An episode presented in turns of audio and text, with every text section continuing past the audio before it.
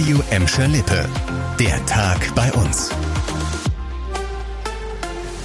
Mit Chantal Teubert, hallo zusammen. Das ehemalige Karstadthaus in der Bottropper Innenstadt steht ja mittlerweile schon seit einigen Jahren leer. Der aktuelle Eigentümer ist pleite und bis sich da mal was tut, wird's jetzt wohl doch noch länger dauern. Wir haben mit einer Sprecherin des Insolvenzverwalters gesprochen und die hat uns verraten, dass es mehrere Interessenten für das ehemalige Kaufhaus gibt.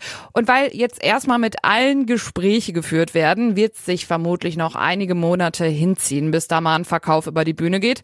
Ist ja aber auch eine wichtige Entscheidung. Ne? Es soll ja schließlich eine möglichst gute und nachhaltige Lösung für die Bottroper City dabei rausspringen. Die verbliebenen Mieter sollen ihre Verträge aber übrigens behalten. Darauf hat uns die Sprecherin des Insolvenzverwalters Brief und Siegel gegeben. Also, es bleibt spannend.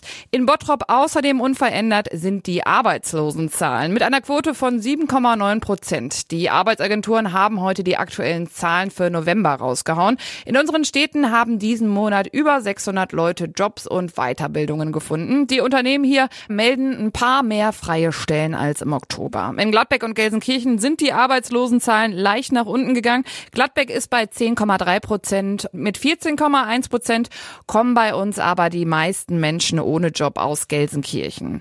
Dafür kommen aber auch die meisten Leute, und zwar aus ganz Deutschland, extra nach Gelsenkirchen, weil wir hier den dollsten Zoo haben. Zumindest laut dem Freizeitportal parkscout.de. Da hat die Zoom-Erlebniswelt nämlich den ersten Platz beim Park Scout Publikums Award abgeräumt und zwar schon zum sechsten Mal in Folge. Gewotet haben ausschließlich Besucher über 60.000 Stück. Ja, und die meisten für uns. Ne? Die Ehrung als familienfreundlichster Zoo Deutschlands hatte die Zoom vorher auch schon in der Tasche.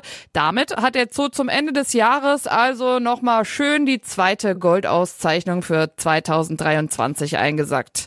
Und zum Ende des Jahres brauchen leider einige Autofahrer von euch extra starke Nerven. Eine kleine Hiobsbotschaft hinten raus noch für alle, die auf der A42 unterwegs sind. Die Autobahn wird zwischen dem zweiten und dem dritten Advent für mehrere Tage komplett gesperrt. Das hat der Betreiber Autobahn Westfalen heute angekündigt. Der Grund, die Brücke über den Rhein-Herne-Kanal zwischen Bottrop Süd und dem Kreuz Essen Nord muss überprüft werden. Die hat schon gute 50 Jahre auf dem Buckel und ist stark belastet.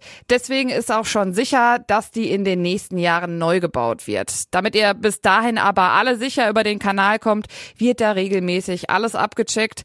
Ab dem 11. Dezember ist die 42 komplett dicht. Am Samstag darauf sollt ihr dann wieder freie Fahrt haben. Und das war der Tag bei uns im Radio und als Podcast. Aktuelle Nachrichten aus Gladbeck, Bottrop und Gelsenkirchen findet ihr jederzeit auf radio und in unserer App.